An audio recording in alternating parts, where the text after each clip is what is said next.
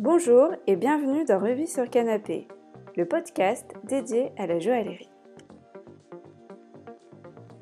Je vous propose, si vous habitez ou si vous êtes de passage dans la région de Lille dans le nord de la France, de ne pas manquer l'exposition Les Gouachés, un art unique et ignoré à la piscine de Roubaix. L'exposition a ouvert ses portes le 3 février dernier et se terminera le 1er avril. Les dessins proviennent de la collection privée du joaillier nordiste Daël Gros et vous pourrez y découvrir pas moins de 700 gouachés de bijoux créés entre 1900 et 1950. Bonjour Johnny, je suis ravie de vous accueillir dans Ruby sur Canapé. Merci beaucoup. Donc vous vous appelez Johnny Walter et vous êtes le directeur de l'Académie des métiers d'art. C'est exact. Alors tout d'abord, est-ce que vous pouvez nous expliquer ce qu'est euh, l'Académie des métiers d'art? L'Académie des métiers d'art, euh, c'est une émanation directe d'une société qui s'appelle Engagement et Entreprise. Je, ne sais pas si vous le saviez. Euh, Engagement et Entreprise est une société qui est entièrement dédiée à la transmission des compétences pour les générations futures. Transférer et préserver, c'est vraiment deux mots d'ordre pour nous. Initialement, cette activité a commencé euh, avant que l'on crée l'Académie des métiers d'art, en 2012, et on accompagnait, alors pas forcément moi, mais Frédéric Agé-Jubaldi qui a créé l'Académie des métiers d'art, un certain nombre d'entreprises comme SFR, comme Rexel, Oui, donc comme des la laboratoires. Exactement, rien à voir avec euh, les métiers d'art, par extension. Euh, surtout des personnes en phase de reconversion ou en phase euh, de pré-retraite et qui devaient transmettre une partie de leur savoir-faire et de leurs compétences. Alors ça, ça existe aussi dans des champs annexes comme la téléphonie. Hein, on s'en doute pas, mais parfois il y a des gens avec des grandes connaissances Oui, qui ont besoin d'accompagner et qui ont besoin de, de transférer. Donc Engagement et Entreprise a été fondé en 2012, et puis très rapidement, bien sûr, les entreprises du luxe euh, et du domaine de l'artisanat se sont intéressées. Effectivement, la transmission est importante euh, dans ce domaine parce qu'il y a plein de choses qui après s'oublient. En quoi euh, l'académie est-elle un peu différente d'une autre école de bijouterie classique? Alors justement parce qu'elle est fondée sur les bases d'engagement et entreprise, donc le- la valeur du travail, le respect de ses connaissances et de ses savoir-faire. Pour nous, l'ouvrier, c'est euh, c'est avant tout un maître d'art et quelqu'un qui détient un petit trésor, un grand potentiel, on va le dire comme ça. Euh, on a fondé euh, l'académie sur ces valeurs-là et également l'accompagnement humain et la bienveillance. Alors ça, c'est notre, notre mot d'ordre. Frédéric a, a fait euh, beaucoup de, voilà, de, de- de travail associatif, et notamment dans le développement d'écoles à l'étranger, pour apprendre à lire, apprendre à écrire, et puis plus loin, euh, un certain nombre de choses, apprendre à coder sur les ordinateurs, pourquoi pas. Mhm. Et moi, euh, je me suis toujours reconnu dans ces valeurs sans avoir euh, jamais l'occasion de les appliquer en entreprise. On a créé l'académie et on a mis en route ce, ce- ce schéma qui nous semble aujourd'hui hyper positif. Et en tout cas très porteur parce que on crée, on crée du plaisir et de la générosité et ça se retrouve en entreprise également. Super, j'adore ces valeurs. Et euh, du coup, quelles sont les, les formations qu'on peut trouver ici? Et Alors. qui sont un peu qu'on ne peut pas forcément euh, trouver ailleurs ou difficilement Euh, alors, il y, a- il y a plusieurs choses. Il y a trois volets, on va dire, euh, Mhm. à l'Académie des métiers d'art. Bien sûr, ce volet transmission des compétences, on accompagne toujours euh, des grands clients, des moins grands clients, à la préservation de ces savoir-faire. Donc ça, c'est, on va dire, 20% de notre activité. Ça, re- ça se rapproche un peu du conseil, mais on fait quand même de l'accompagnement individuel. Et puis, euh, on a 30% euh, de formations qui sont dédiées au métier de l'art, et non pas que à la bijouterie joaillerie. Donc, on va accompagner les orfèvres, bien sûr. On va accompagner les accessoiristes. Alors, les accessoiristes, de ça peut être mode euh, de mode, ça peut être des plumassiers, ça peut être des modélistes pour le chapeau, ça peut être tout un tas de, de- de métiers comme ça. Euh, des ferronniers, ça nous est arrivé. Euh, et donc, ça, c'est de la formation courte, avec toujours euh, en fond ce- ce- cette volonté de préserver les savoir-faire. Et puis, on a. adapté chaque- Exactement. On adapte en fait euh, en fonction du cahier des charges. Et puis vous avez euh, bien sûr le centre de formation, les cinq salles que je viens de vous faire visiter, et qui sont elles vraiment dédiées à la transmission dans le domaine de la bijouterie joaillerie. Là, on a bien sûr le CAP et la mention complémentaire, qui sont des diplômes euh, nationaux, oui. diplômes d'État. Et puis on a créé euh, trois autres diplômes designer de produits joailliers. Ça, c'est vraiment un diplôme qui est dédié à l'ingénierie de production, c'est-à-dire ok, je fais des dessins, c'est super joli, euh, c'est validé, etc. Mais est-ce que mes dessins sont suffisamment équilibrés pour pouvoir lancer une production demain? Est-ce que c'est faisable Est-ce que c'est faisable? Euh, Est-ce que les pour coûts qu'on m'a donnés seront respectés? Est-ce que je vais devoir trouver des solutions? Euh, Donc on impulse toute cette dynamique-là. C'est vraiment de l'ingénierie de production. Est-ce qu'à un moment donné, euh, je vais devoir faire appel à une machine particulière, à un savoir-faire particulier? Est-ce que je saurai où le trouver, où le sourcer? Donc c'est vraiment, euh, on, réfléchit beaucoup. Il y a trois collections qui sont livrées par an, une par trimestre, avec une présentation devant professionnel à la fin de chaque trimestre. Et les élèves, à la fin de l'année, présentent une collection de cinq produits fabriqués. Voilà, donc euh, pas forcément précieux, hein, mais on a une collection le travail est le même. Le travail est le même. En tout cas, le travail de recherche et de, de, et de sondage de, de, ce secteur est, hyper important. Et puis, on a euh, un programme de stylisme, accessoires de mode. Et là, on se lâche. C'est vraiment euh, des colliers, c'est des, des, des, torques, c'est des, des, rivières de perles, c'est des, euh, des diadèmes, c'est des, bracelets, des, gros, des, gros volumes, des petits volumes. Qu'on voit toujours... sur des défilés, Exactement. Des choses comme ça. L'idée, c'est de, cibler la silhouette de mode et euh, d'accessoiriser. Et là, on se fait vraiment plaisir. On utilise de la plume, on utilise des, perles, on utilise des couleurs, Qui des lacs, des les différents métiers. Exactement. Et là, c'est tout le monde se télescope. Euh, on a des, profs qui accompagnent et qui sont là pour préserver la technique, Hein, que les choses soient quand même très bien faites. On vise un, grand professionnalisme. Et le but, c'est d'apprendre des techniques aussi. Voilà, exactement. Mais on laisse libre cours à la créativité. Donc cette année, par exemple, on travaille avec une école qui s'appelle Ecamode, Albert Demain Ecamode, et ils nous ont demandé d'accessoiriser 120 silhouettes pour un défilé qui aura lieu le 10 avril au Lido. là, on est en plein, en plein boulot et nos stylistes bossent à fond la caisse. Et euh, on a déjà, j'ai déjà une quarantaine de pièces qui ont été livrées. Et, je fais du contrôle qualité on fait deux, trois petits ajustements par rapport à la silhouette, aux couleurs qui ont été choisies, aux matières qui vont être portées, etc. Donc, oui, pour bien respecter le cahier des charges tout en laissant euh, la créativité s'exprimer. Exactement. Donc ça, c'est le stylisme. Et le dernier diplôme, euh, c'est tout nouveau, c'est un CQP dans le domaine de la vente, euh, conseiller vendeur, et qui lui est appuyé, par une branche syndicale qui s'appelle l'UBH, donc Union de la bijouterie horlogerie. Ce sont des détaillants et des distributeurs essentiellement. Les personnes qui vont être amenées à commercialiser. Les gens qui vont dans cette euh, formation sont principalement des gens en poste qui se forment en plus ou, euh, les, deux. les deux? Les deux. On a des nouveaux entrants. Euh, vous pourriez avoir envie de vous reconvertir, par exemple, auquel cas vous pourriez suivre cette formation. Et on a des salariés d'entreprise qui viennent se perfectionner. Parce qu'il y a huit modules, on peut piocher ce module-là. Oui, ici, par exemple, ils ont un peu de lacunes en gémologie. Clairement. C'est souvent d'ailleurs là que se situe les, difficultés. Oui, comme c'est très technique. Euh. Exactement.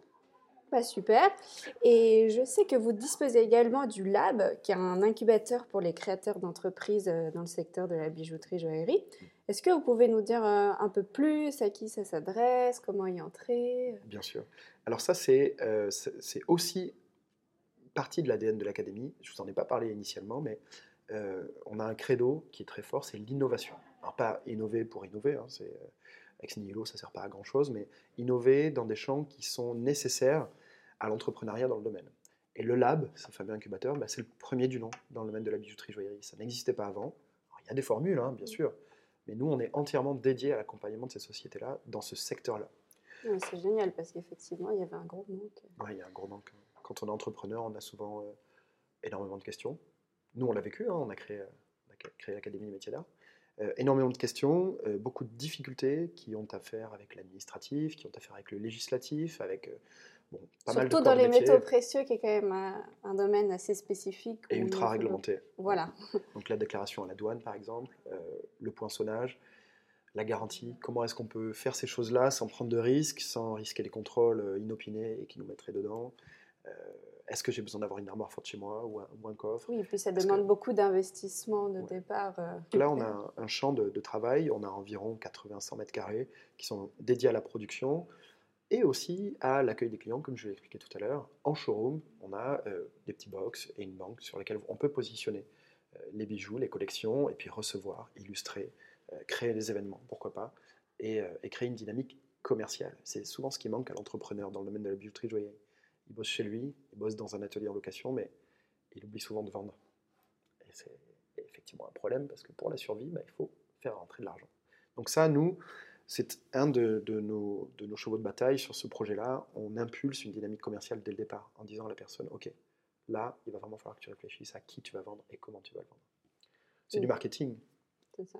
et du coup, comment, comment vous les choisissez, euh, ces entrepreneurs Comment on choisit nos élèves? Oui. Euh, déjà, il faut qu'on sente la passion les animer.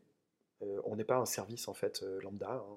C'est pas parce qu'on va nous payer euh, au lab que ça va marcher. Il y a besoin que les deux parties s'y mettent et on a besoin de rencontrer un créateur qui nous porte, donc vraiment animé par une passion, un projet qui soit viable. D'entrée de jeu, quand on nous présente le projet, il faut qu'on ait des clés de lecture et qu'on se dise, OK, là c'est clair, ici on peut peut-être travailler un petit peu plus. Bon, là, clairement, c'est négatif, il faut qu'on change la donne. Mais au moins, on a une base de discussion qui est assez élaborée et ça peut vraiment nous permettre d'aller plus loin. Donc à partir du moment où on a cet embryon de projet, cette passion et la volonté euh, de la personne de s'engager aussi financièrement, parce que ça a un coût le lab. Et euh, du coup, vous donnez quoi exactement comme, euh, comme conseil à ces entrepreneurs au quotidien? Souvent, quels sont un peu leurs, leurs défauts et... Le défaut du créateur, puisque c'était la fin de votre phrase, je vais commencer par ça et après on parlera des, choses positives. Voilà. le, le, défaut du créateur, c'est qu'il a été souvent emmené à travailler seul. Et quand on travaille seul, on joue le jeu de l'expérience, on se confronte à des problématiques, on essaie de solutionner seul, ça prend un peu de temps, on apprend, euh, bon, c'est souvent comme ça que ça aussi marche. parfois. On retient parfois euh, bah, voilà, des choses qu'on a dû faire et les désagréments. Nous, on est là pour, euh, pour permettre en fait un échange de groupe et une recherche de solutions communes. Quand vous êtes à l'incubateur, bah, vous avez 10 autres entrepreneurs avec vous et qui partagent exactement les mêmes problématiques. Exactement. Et à 10, bah, on est toujours plus fort qu'à 1. Oui, et puis logique. toujours d'avoir comment dire, euh, quelqu'un qui voit euh, de l'extérieur, parce mm. que parfois on a un peu le nez dans le guidon et on ne voit pas qu'on peut partir euh, dans la mauvaise direction. Est-ce que, est que je me suis trompé? Est-ce que j'ai pris trop de temps? Là, j'ai fait un devis, mais est-ce que je vais pouvoir le tenir? Est-ce que je peux corriger ces choses-là? Ça peut être aussi pragmatique que ça, hein. c'est-à-dire, bah, je me suis planté dans mon sourcing de pierre, et mon client n'est pas d'accord. J'ai fait un devis, on ne peut pas revenir en arrière. Comment est-ce que je négocie ce, tournant-là? Mais ça peut être aussi, euh, bon, bah, je vais chercher de l'argent à la banque, j'ai besoin d'un business plan, j'ai jamais présenté de business plan, comment est-ce que je peux faire pour, pour faire des choses comme ça? Est-ce que je peux créer une, identité de marque? Est-ce qu'il y a quelque chose qui ressort de, ma collection, ma première. euh, Est-ce que, euh, est que je peux commencer à rencontrer des gens, à prospecter? Comment est-ce que je fais? Comment est-ce qu'on trouve des clients? Il y a plein de questions comme ça qui sont très, qui, qui semblent naturelles à partir du moment où on est rentré dans le lab. Parce que le créateur seul ne se pose pas ces questions-là, il avance. Et souvent, il avance, comme je disais, de manière empirique et c'est difficile. Alors que là, on mutualise, on apporte des réponses, on accompagne, on voit tout le monde deux fois par semaine en entretien individuel, on fait le point sur les avancées, les points d'achoppement, et puis ce qu'il y a éventuellement au planning dans les 2, 3, 4, 6 prochains mois. On peut rester en incubateur de 1 an jusqu'à 3 ans. À partir de 3 ans, euh, si, euh, si les choses se passent bien, vous êtes libre de partir, louer un pas de porte, euh, créer une boutique online, aller à l'étranger, faire plein de choses. Super. Et du coup, tout à l'heure, on parlait euh, du fait que dans la bijouterie, joaillerie, c'était un milieu très réglementé, etc. Mm. Est-ce qu'il y a d'autres spécificités liées à ce domaine ou pas? Alors, il y a deux choses. il y a deux choses. Je pense que on est dans un pays, la France, où alors là, je, vais peut-être parler un petit peu de politique, hein, mais où on, a assez peu de respect pour le jeune créateur. Et on a assez peu tendance à le porter. Je ne parle pas d'entrepreneuriat, parce que là, effectivement, on a eu des présidences qui étaient très motivées à l'idée de, créer quelque chose et de dynamiser ça. Mais euh, le créateur, le jeune créateur qui n'a pas de moyens, qui a besoin d'endroits où travailler, comme dans ce lab, par exemple, euh, et qui a besoin d'être aidé pour faire voir ce qu'il sait faire, bah, souvent il se heurte à des grands, grands murs. Hein. Parce que, effectivement, il a certaines compétences, mais pas d'autres. Ouais, et puis, et puis on n'a pas souvent très envie de l'aider. Il y a une mainmise sur le marché de très grandes marques, bon, on les connaît tous, hein, toutes. Euh, les jeunes créateurs qui, euh, qui, qui, arrivent à s'en sortir sont des gens qui sont passés par ces grandes maisons et qui du coup ont intégré une formation en interne ou appris sur le tas et capitalisé là-dessus. Ils sortent, ils lancent leur marque, ça marche, il y a le réseau, il y a l'appui de l'histoire, etc., etc. Mais les jeunes créateurs, ceux qui viennent d'une petite école, ceux qui ont des parcours euh, un peu heurtés. Alors moi, j'ai ici euh, une jeune femme euh, afro-américaine qui a vécu aux États-Unis, qui a été dans la presse pour des marques de mode, qui a décidé de se reconvertir dans la, dans la bijouterie joaillerie et qui a fait de la violence faite aux femmes une thématique bien avant que on ait ces histoires de balance ton port, etc. Ça fait déjà deux ans qu'elle travaille avec nous. on lui a fermé toutes les portes en France, alors que ce projet était un projet important pour la cause féminine, mais aussi pour l'artiste qu'elle représente. Bref, donc je pense qu'il y a une difficulté aujourd'hui pour les différents acteurs du secteur de la création à mutualiser et à aider cette jeune création en France. Vous allez en Suisse, c'est pas la même chose. Vous allez en Espagne, c'est pas la même chose. Vous allez aux États-Unis, le jeune créateur est, vénéré. On n'a pas du tout la, même optique de développement. Donc ça, c'est un, premier point. Et puis ensuite, il y a la difficulté qui est vraiment liée au métier de la bijouterie joaillerie, c'est-à-dire la réglementation, la taxe, la garantie, les difficultés, à- traçabilité. voilà, la traçabilité. Alors ça, c'est plutôt une bonne chose, mais c'est une difficulté supplémentaire. Oui, bien Euh, sûr, c'est c'est pas parce que c'est une difficulté que c'est pas une bonne chose, Ouais. mais il faut s'y plier c'est Exactement. compliqué. mettre en place une dynamique, euh, parfois euh, répondre à des cahiers des charges qualitatifs qui sont extrêmement complexes, euh, complexes pardon, à mettre en œuvre. Il n'y a pas d'appui des, des- des- des syndicats dans ce domaine-là, hein, parce que tout le monde se regarde le nombril, hein, c'est comme ça que ça marche. Euh, pour le jeune créateur, là encore, c'est hyper difficile de trouver de l'info. Le matériel, ça peut coûter très très cher. On ne peut pas faire de stock quand on travaille avec du précieux et qu'on est jeune créateur. Parce qu'un stock immobilisé, c'est de l'argent qui dort et c'est des pâtes qu'on mange moins à la fin du mois.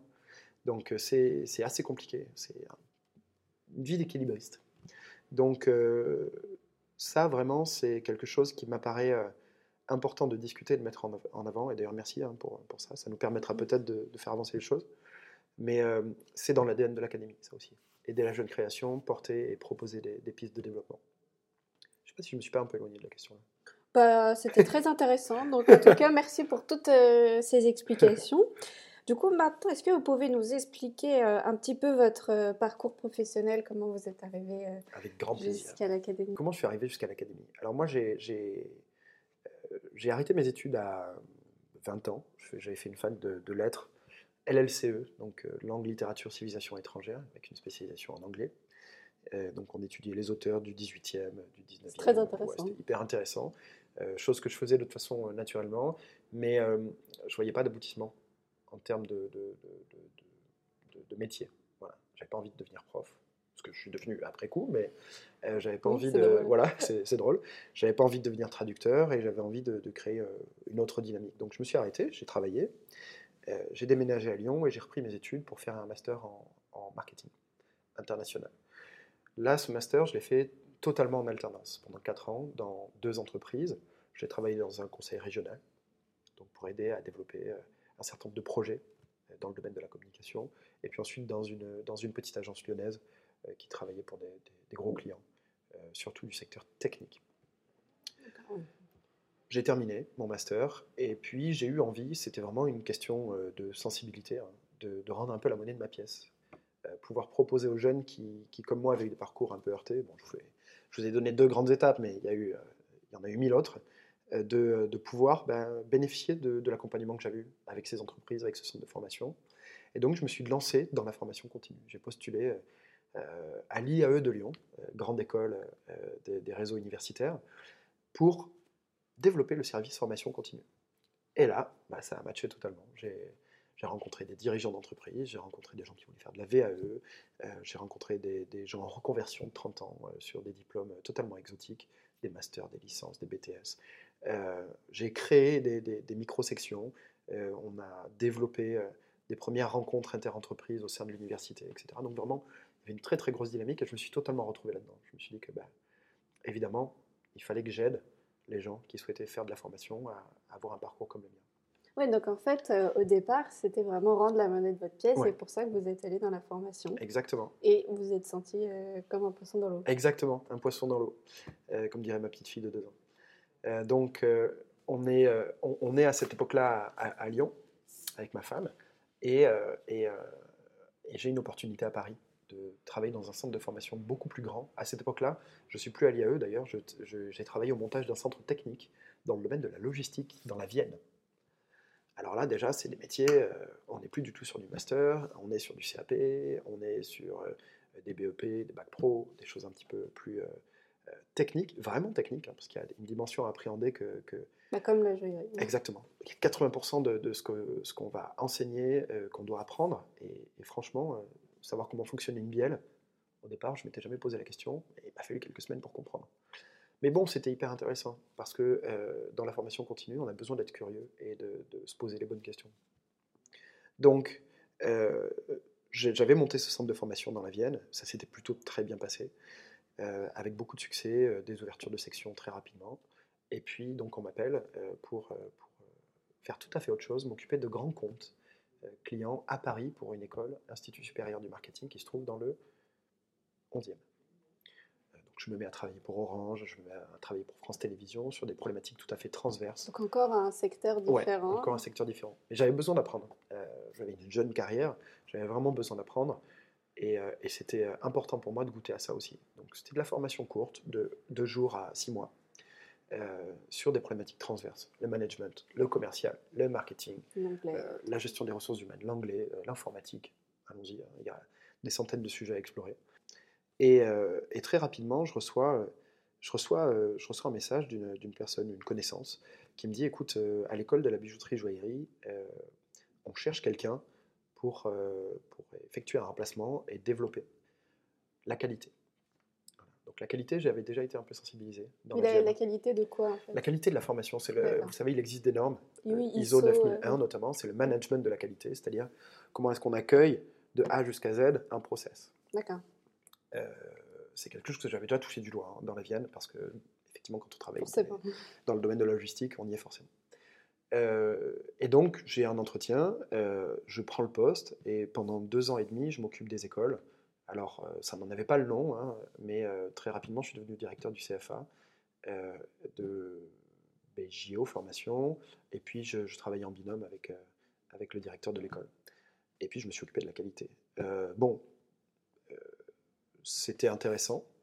Ça m'a permis de découvrir un métier que j'adore absolument, ou des métiers que j'adore absolument, parce que la bijouterie ne peut pas se résumer à un seul métier, et d'ouvrir les yeux sur un monde totalement cloisonné et auquel on n'a jamais accès. J'ai commencé à rentrer dans les ateliers, j'ai commencé à rencontrer des jeunes gens euh, passionnés, Euh, j'ai commencé à voir des, premières étapes de transformation, j'ai vu des très beaux bijoux, euh, j'ai vu de très belles choses très créatives, avec de la pierre de lave, de l'émail. J'ai commencé à être sensibilisé, à me rendre compte que j'aimais beaucoup ça. Et donc j'ai mis, un certain temps à me rendre compte que les écoles étaient relativement dysfonctionnelles et que c'était difficile de faire changer les choses. C'est une vieille dame, hein, la chambre syndicale. Euh, moi, j'ai toujours euh, ambition de, de faire avancer et d'innover. Donc j'ai fini par partir. Donc, quelques mois après, euh, ben, Frédéric m'appelle, Frédéric Agèche, dont je parlais tout à l'heure, et elle me dit J'aimerais bien, j'aimerais bien te rencontrer, j'ai entendu parler de toi et j'aimerais bien que t'évoquer mon projet, celui d'engagement et entreprise, les valeurs qu'il euh, qu'il le porte, et puis bien entendu l'Académie des métiers d'art. Et puis c'est le début de l'aventure. Voilà, C'était il y a 6 ans. 6 ans maintenant. Oui. Ouais. Et donc en fait, la bijouterie, c'était un peu par un hasard, mais presque. Presque. Ouais, Mm. c'était, euh, c'était, non, Et, c'était un euh, hasard, on va le dire comme Oui, ça. et du coup, euh, vous êtes bien plu et, et J'ai adoré ça. J'ai adoré ça. tout comme l'univers du luxe en général ou que spécialement la bijouterie? Alors l'univers du luxe, du coup, euh, euh, via engagement et entreprise, on a développé plein de choses, comme je vous disais, hein, dans le domaine de l'accessoire. On a accompagné pas mal de, de grands noms, qui ne sont pas forcément des noms de, de la bijouterie, hein, euh, et, qui, euh, et, qui ont, euh, et qui nous ont ouvert leurs portes aussi. euh, des ateliers de, de couture, des ateliers d'assemblage, des, des modélistes, comme je le disais, euh, des émailleurs, euh, des, des maroquiniers. Alors ça, c'est un métier, euh, tout le monde porte des sacs, tout le monde a un portefeuille. Personne ne sait comment c'est fabriqué et pourquoi est-ce que ça a de la valeur lorsque c'est fabriqué en France. Des mallettiers, euh, enfin, des, trucs dingues. On a vraiment visité des. C'est vrai qu'il y a beaucoup de choses, que c'est très riche. Ouais. J'étais en train de visiter là, les deux derniers jours à Lyon euh, des mouliniers de soie. C'est des gens qui, euh, qui moulinent le fil pour le rendre plus solide, pour qu'il soit ensuite tissé. Parce que la soie est hyper fragile. Imaginez, hein, c'est des usines avec des machines à l'ancienne, 1900, et des gens qui ont un savoir-faire exceptionnel. C'est de l'artisanat, tout se fait au toucher, euh, il faut reconnaître la matière, il faut avoir la bonne sensation, trouver le bon réglage, trouver la panne machine lorsqu'il y en a une, et pourquoi est-ce qu'il y a une panne machine? Est-ce que c'est pas lié au textile qu'on est en train de travailler, etc. etc.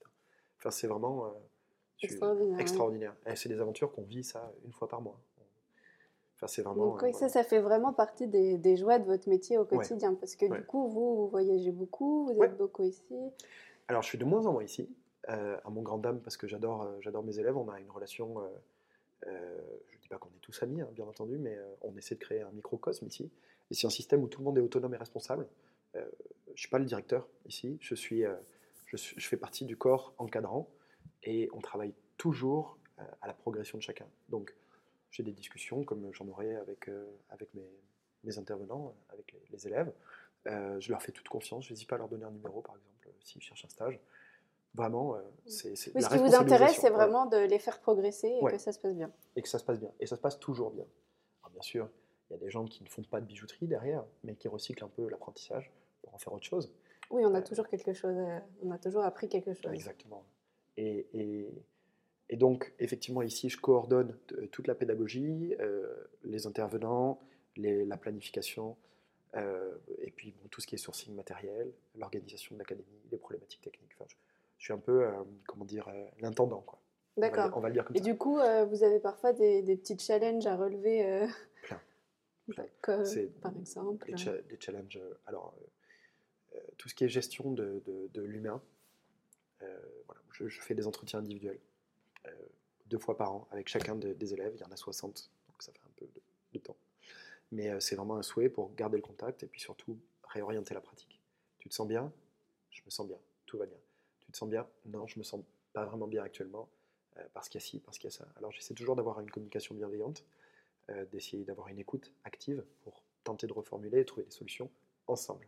Donc il y a ce volet accompagnement individuel que j'avais jamais eu avant euh, et qui me plaît beaucoup. Alors euh, c'est toujours positif, quoi qu'il arrive. Et puis il y a les challenges, euh, les challenges créatifs. Il y a ce défilé de mode, donc il faut quand même le suivre, il faut le coordonner. Eh ben, c'est moi, je, le fais. Toujours avec le concours des élèves. Donc bah, j'en ai deux qui sont en mission aussi avec moi là-dessus et qui sont chargés de récupérer les pièces, de faire du contrôle qualité et qui vont m'accompagner pour l'habillage des mannequins le jour J. Donc ça c'est absolument génial, c'est ultra transcendant. Euh, les problématiques euh, techniques, les problématiques liées au développement, on a deux élèves qui, préparent le concours MAF, donc j'ai bien sûr les intervenants qui les encadrent, mais je les accompagne aussi parce que bon, j'ai pas passé mon CAP, mais euh, j'ai le niveau. Aujourd'hui, je peux très bien accompagner sur un certain nombre de choses, dire attention là, tu, te plantes, il faut peut-être corriger les choses.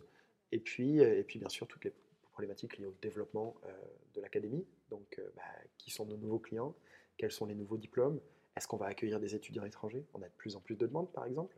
Oui, Euh, pour l'année prochaine, euh, j'ai presque 30% de demandes qui viennent de l'étranger. On nous a demandé d'intervenir aussi euh, à l'étranger. Alors pas forcément en Chine, hein, mais dans les pays européens, en Italie, en Espagne. Euh, vraiment, il y a des, des- des grosses possibilités de développement. Il y a des, des choses biannuelles comme le salon de Bijurka. Cette année, voilà, le cycle de conférences a été remplacé par un cycle de workshop. Bon, C'était un challenge ultra passionnant. C'est des choses que- qu'on n'avait pas forcément faites. Il y a toute une logistique à mettre en place. Et puis, on s'est un peu creusé la tête sur les problématiques à évoquer. euh, et puis, comment est-ce qu'on allait mettre en place le, le décorum et la scénographie. Et puis, bon, bah, vous y avez assisté, euh, le micro, euh, c'était hyper sympa. Vous diriez que donc pour faire ce métier de, de formation, un Ouais. peu d'enseignement, qu'est-ce qu'il faut comme qualité Il en faut pour pouvoir réussir? deux, à mon sens. Euh, je ne vais pas vous parler de l'éducation nationale parce que c'est peut-être pas le, le moment d'avoir ce débat-là aussi, mais euh, la bienveillance, considérer que chaque individu est, est plein de potentiel et qu'on peut l'accompagner, et l'écoute, l'empathie, pour pouvoir comprendre soi-même et reformuler, pour Et, proposer et des solutions. pouvoir de- que l'élève donne le meilleur de lui-même. Donc bienveillance, écoute et empathie. Super. Et quels sont vos projets euh, pour l'avenir? Alors, on a plein de projets. On en a plein. Euh, on est en train de faire une, une, une opération euh, de communication à l'étranger pour euh, attirer des, des jeunes créateurs qui seraient intéressés pour le lab, bien entendu, mais aussi pour le centre de formation. On est en train de monter un cycle de conférences un petit peu plus étoffé que celui qu'on avait pu faire durant les deux dernières années.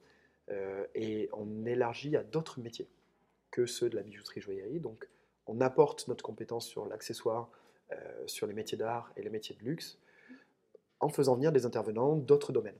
Donc ça, c'est un peu nouveau. Au niveau de la coordination pédagogique, c'est un peu plus complexe. Et puis, on aimerait euh, vraiment, euh, aujourd'hui, euh, euh, créer un diplôme de management dans le domaine euh, des métiers d'art. On s'est rapproché d'acteurs importants et on est en train de rédiger euh, notre premier cahier. Et je crois que ça va vraiment, euh, ça va envoyer du gros. Et du coup, ce, diplôme, ce serait pour faire quoi comme métier euh? Eh ben, c'est tout ce qui est en déshérence aujourd'hui dans les ateliers de production. Euh, Je ne sais pas si vous savez, mais il y, a, des études nationales qui sont menées avec des, questionnaires à remplir pour les entreprises. Et souvent, les métiers qui ressortent euh, et qui sont des métiers en tension, c'est... Alors j'ai vu ce matin qu'un économiste disait que tous les métiers sont en tension, mais il y a aussi, dans le domaine de la bijouterie-joaillerie, de l'accessoire, de la production, des métiers qui sont très difficiles à fournir, notamment le management intermédiaire. Pourquoi? Parce qu'on a soit d'un côté un corps ouvrier, qui peut être ultra bien formé, maître d'art, pédagogue, mettons, euh, pour les meilleurs. Soit des gens qui ont fait vraiment école de commerce. Exactement. Soit on a des profils Mhm. ultra capés, Mais qui n'ont pas du tout les connaissances techniques. qui n'ont pas du tout les connaissances techniques, et qui d'ailleurs ne sont pas forcé- forcément amenés à manager euh, des, des- des- des ateliers. Parce que ben, quand on a fait un master, un doctorat en études internationales, en marketing, en développement, en ingénierie de projet, ben, c'est très éloigné de notre champ de compétences. Donc nous, on est en train d'essayer de créer dans ce ventre mou euh, une proposition qui permettrait de euh, faire les choses bien. Qu'est-ce que vous pourriez conseiller aux auditeurs qui seraient intéressés pour euh, rejoindre l'académie? Eh ben, prendre contact. On est hyper disponible. Donc, soit appeler Frédéric, soit appeler moi. Euh, J'ai eu beaucoup de demandes après, après les salons et puis des gens qui m'écrivent des emails. Est-ce que vous faites des journées portes ouvertes? Alors, non. On est un tout petit centre de formation. Euh, on fera une journée d'exposition des, des modèles Decamode, mais euh, le mieux, c'est vraiment d'avoir un entretien individuel. Comme ça, vous passez, vous venez, vous discutez avec les élèves qui sont toujours hyper disponibles pour répondre, et puis vous faites euh, votre idée du, du projet. Donc vraiment, appelez-nous, n'hésitez pas. Sur Et mon téléphone portable, ouais, ouais, prendre contact, regardez le site web. Alors le site web est en train d'être fait, hein, parce qu'il est un peu old school, mais, euh, mais en dit Il déjà y a toujours des que- voilà, informations. ouais. euh, long importantes. sur ce qu'on fait. Très bien. Et du coup, quelles sont pour vous les qualités les plus importantes pour vraiment exercer un métier d'art? Et, et avoir bien sûr les mains, euh, les mains bien faites et la tête bien faite. Les bons ouvriers, euh, on en a connu quelques-uns qui sont hyper doués avec la main. C'est génial, ils vont faire de la joaillerie. Ils progresseront peut-être un petit peu, Euh, mais ils vont s'arrêter là. Les gens qui ont la tête bien faite et des mains d'or, alors ceux-là, ceux-là, ils peuvent faire de très très grandes choses. Et je pense que aujourd'hui, il y a un vrai retour euh, à cet amour des métiers après être passé par la case études. Et nous, on a plein de gens qui ont fait des, ma- des masters, des doctorats, des, des gens ultra capés qui viennent ici chercher la compétence technique pour essayer de développer quelque chose de nouveau. Et ça, quel plaisir, quel plaisir ce profil-là. Vraiment. euh, alors les qualités, bien sûr, bah, euh, une belle gestuelle. Pour euh, fitter avec l'état d'esprit de l'académie, bien sûr, de la, bienve- de la bienveillance. On ne prendra pas les gens qui sont, euh, qui sont individualistes. Ça se voit assez rapidement. Euh, parce qu'il bah, il y a une énergie de groupe. et Oui, c'est pas l'esprit, Voilà, c'est pas l'esprit. Donc il faut vraiment travailler autrement et travailler sur soi pour intégrer aussi l'académie. Donc c'est ces qualités-là qu'il faudrait, essentiellement. Très bien. Vous n'êtes pas obligé de savoir dessiner, vous n'êtes pas obligé de savoir découper déjà, vous n'êtes pas obligé d'avoir un grand talent de créateur. On peut vous apprendre ces choses-là, mais il faut. Et puis euh, comme faut on dit toujours, euh, c'est euh, 5% de talent et 95% de sueur. Exactement, exactement. Il faut aimer bosser, ouais, parce que c'est Oui. un programme euh, qui est. On fait tout en deux ans ou une année. C'est des programmes qui sont hyper challengeants. Parce que, comme je vous le disais, on a presque pour chacun des, des- des diplômes créé des doubles cursus. Donc vous avez la, la compétence technique, vous avez la compétence créative qui est mise en exergue, les projets intermédiaires comme ce défilé de mode, etc. etc. Donc c'est assez. C'est impliquant. Il faut avoir une belle énergie. Oui, si on n'est pas motivé, on n'y arrive pas. Voilà, exactement. Il faut avoir une belle De toute énergie. façon, si on n'est pas motivé, je pense qu'on n'atterrit pas ici. Oui, c'est ça. Il faut déjà être motivé pour nous trouver, d'après ce que j'ai compris. Euh, donc, euh, on, peut, on peut aller plus loin encore. Venez passer un an avec nous, vous allez voir. Souffrance et plaisir mélangés.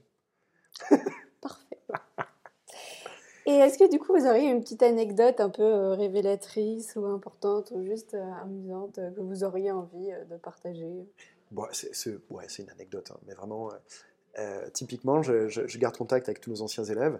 Certains, euh, certains boss, vraiment, ils sont, ils sont assez incroyables. Et là, très récemment, je donne des cours de techno. Alors, c'est un peu, c'est un peu nouveau, ça aussi, au sein de- des, des- cursus.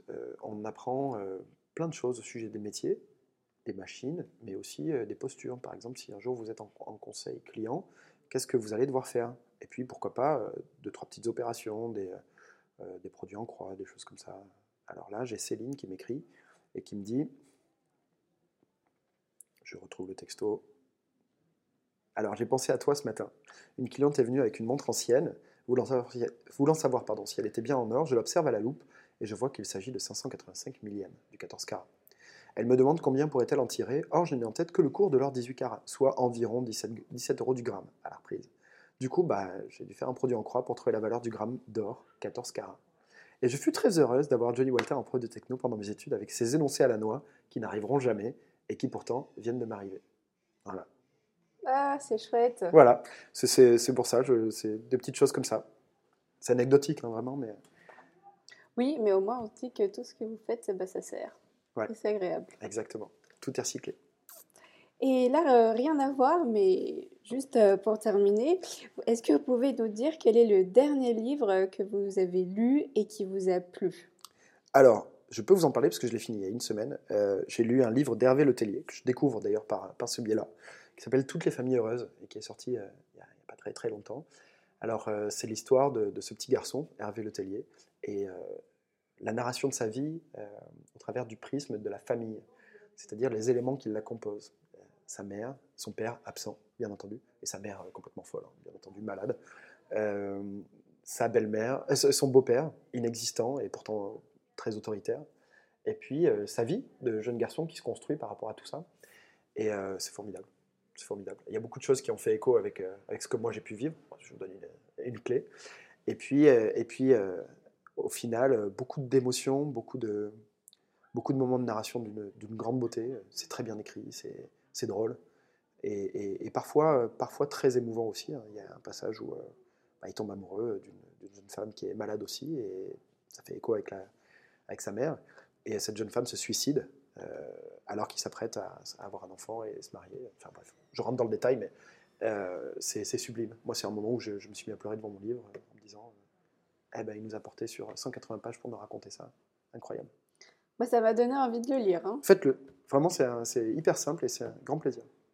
Eh bien, super. En tout cas, merci beaucoup pour euh, cette interview qui était super euh, riche, intéressante Bah, merci beaucoup. et, et joyeuse. bon, génial. Merci beaucoup. Merci beaucoup d'avoir suivi cet épisode. Si vous aimez Ruby sur Canapé, n'hésitez pas à aller sur iTunes, lui attribuer des petites étoiles. Cela est essentiel pour le développement du podcast, car ça l'aidera à être mieux référencé, donc plus connu et écouté. Vous pouvez également partager cet épisode sur les différents réseaux sociaux. À très bientôt dans Ruby sur Canapé.